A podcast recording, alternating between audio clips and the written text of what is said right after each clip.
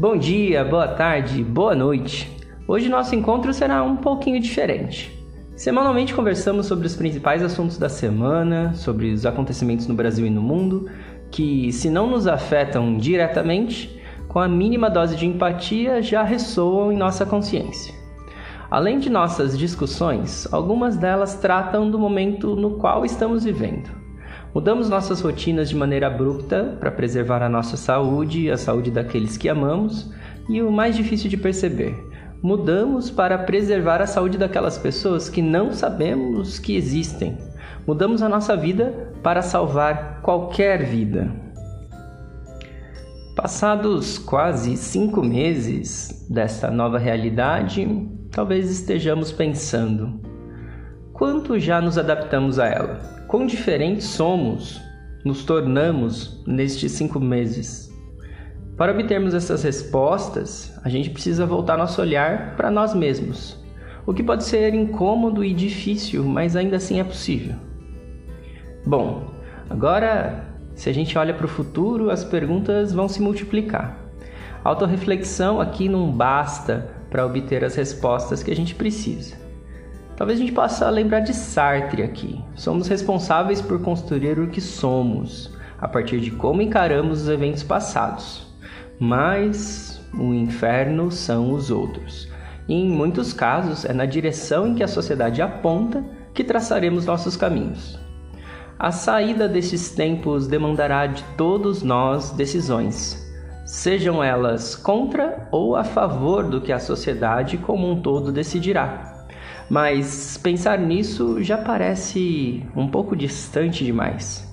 E o que vale a pena perguntar agora é: como cumprir essa jornada com um número maior de sorrisos sinceros no rosto?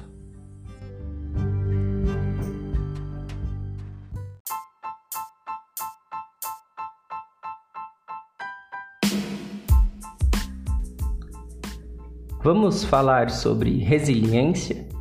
Eu sou Rafael Galavotti, sociólogo e educador.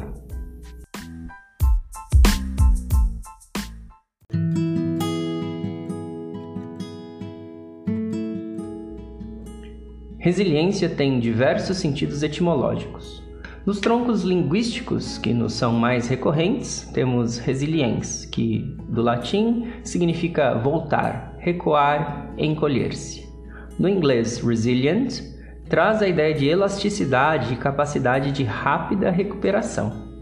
O sentido anglófono acaba por ser empregado mais nas ciências da natureza, na física em especial.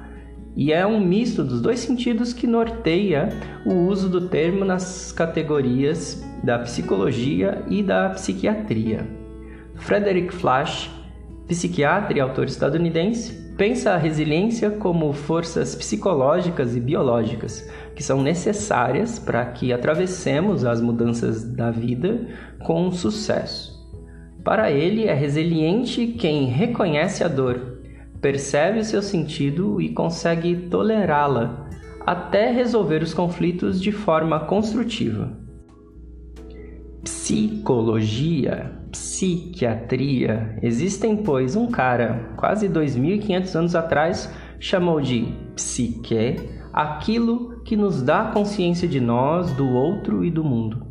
Para Sócrates, somos alma, e é a manutenção da integridade da alma, razão ou espírito aqui, que nos permite falar de resiliência na filosofia. É o retorno para a nossa alma que caracteriza a manutenção daquilo que nós somos,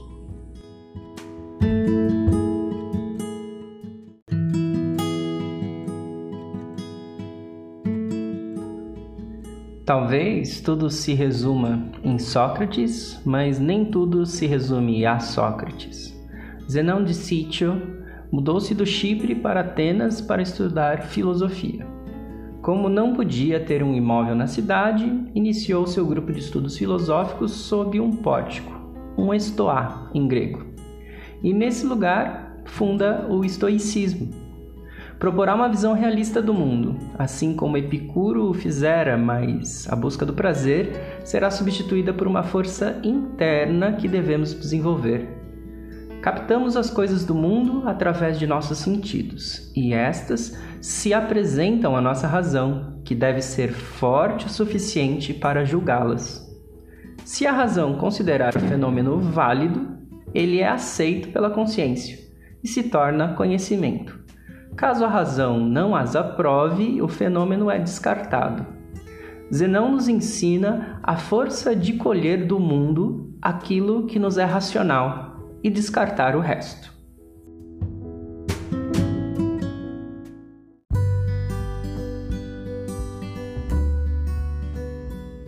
Mais tarde, já na era cristã, a República Romana se dissolve. O pensamento estoico ressurge, pois muitos buscarão uma filosofia da vida que os ajude a resistir à perda das liberdades individuais trazidas pelo império. Temos então o nome de Epíteto. O pensador eleva o pensamento de Zenão a um nível superior, quase que religioso conforme a atmosfera do tempo já influenciada pela recente difusão da história de Jesus Cristo. Admirador de Sócrates, Epíteto também não escreve.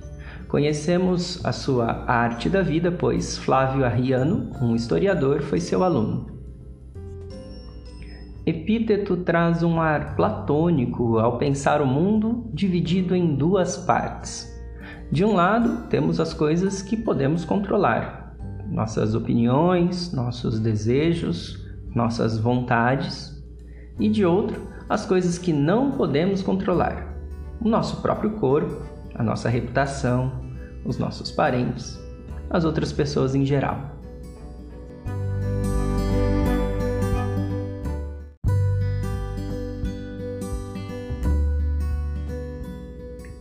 Bom, estas partes do mundo são irreconciliáveis.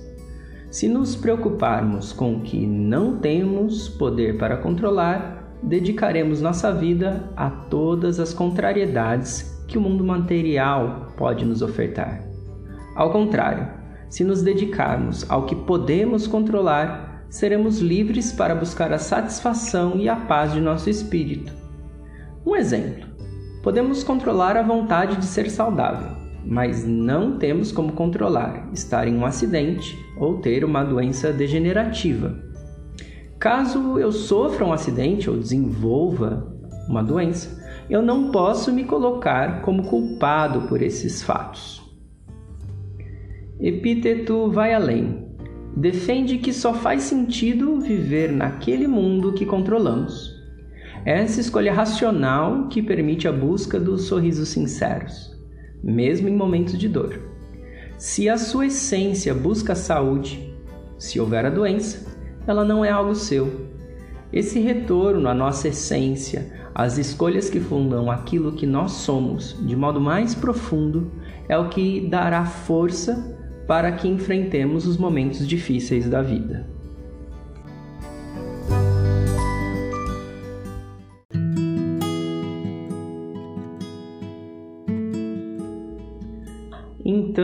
Resiliência está em nossa capacidade de escolher manter nossa essência viva. O que destrói totalmente o homem, ora com a fome, ora com um laço, ora atirando-o de um precipício, a escolha moral. Isso é uma frase de Epíteto.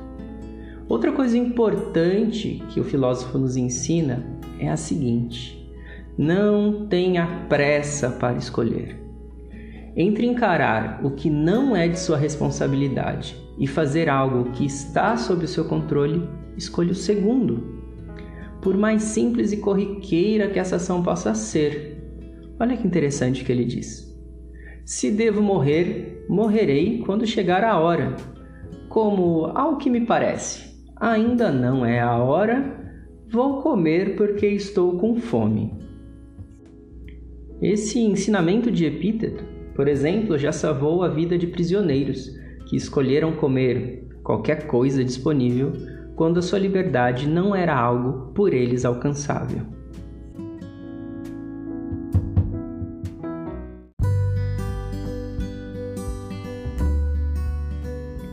Nossos pensamentos, gostos e valores certamente mudam bastante ao longo da nossa vida.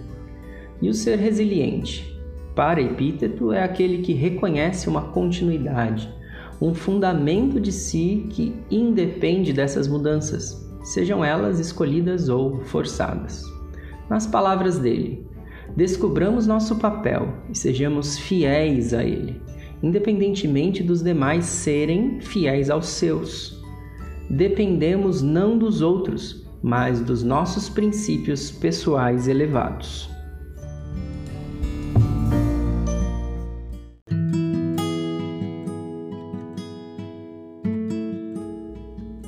A resiliência é uma busca íntima e uma visita ao nosso interior. Não é, entretanto, algo egoísta. Ter controle sobre o que nos concerne é o que permite que nos tornemos fortes o suficiente para auxiliar o próximo. A bondade, para o filósofo, se exerce ao afinarmos constantemente nossas escolhas morais, o que envolve mudar nossas ações, sempre nos mantendo íntegros, mas fazer isso em razão de nós mesmos ou pelos outros.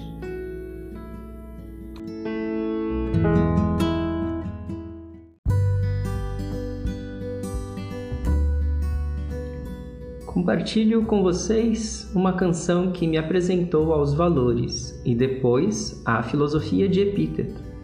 No álbum Descobrimento do Brasil, da Legião Urbana, há uma série de reflexões sobre o valor da vida, da sociedade e de como descobrir o Brasil, descobrir a nossa própria sociedade, significa ao mesmo tempo descobrir a grandeza das pequenas coisas de nossa vida.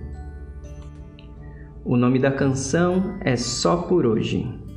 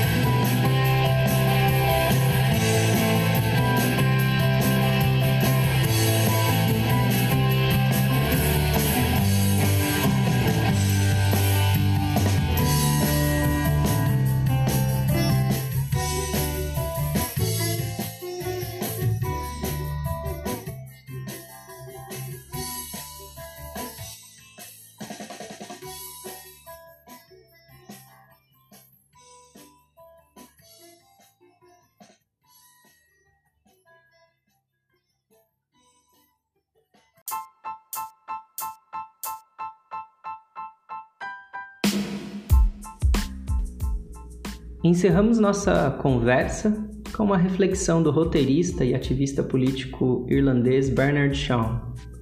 A vida é uma pedra de amolar. Desgasta-nos ou afia-nos, conforme o metal de que somos feitos. Muito obrigado por ficarem até aqui. Um abraço e até a próxima. Tchau, tchau.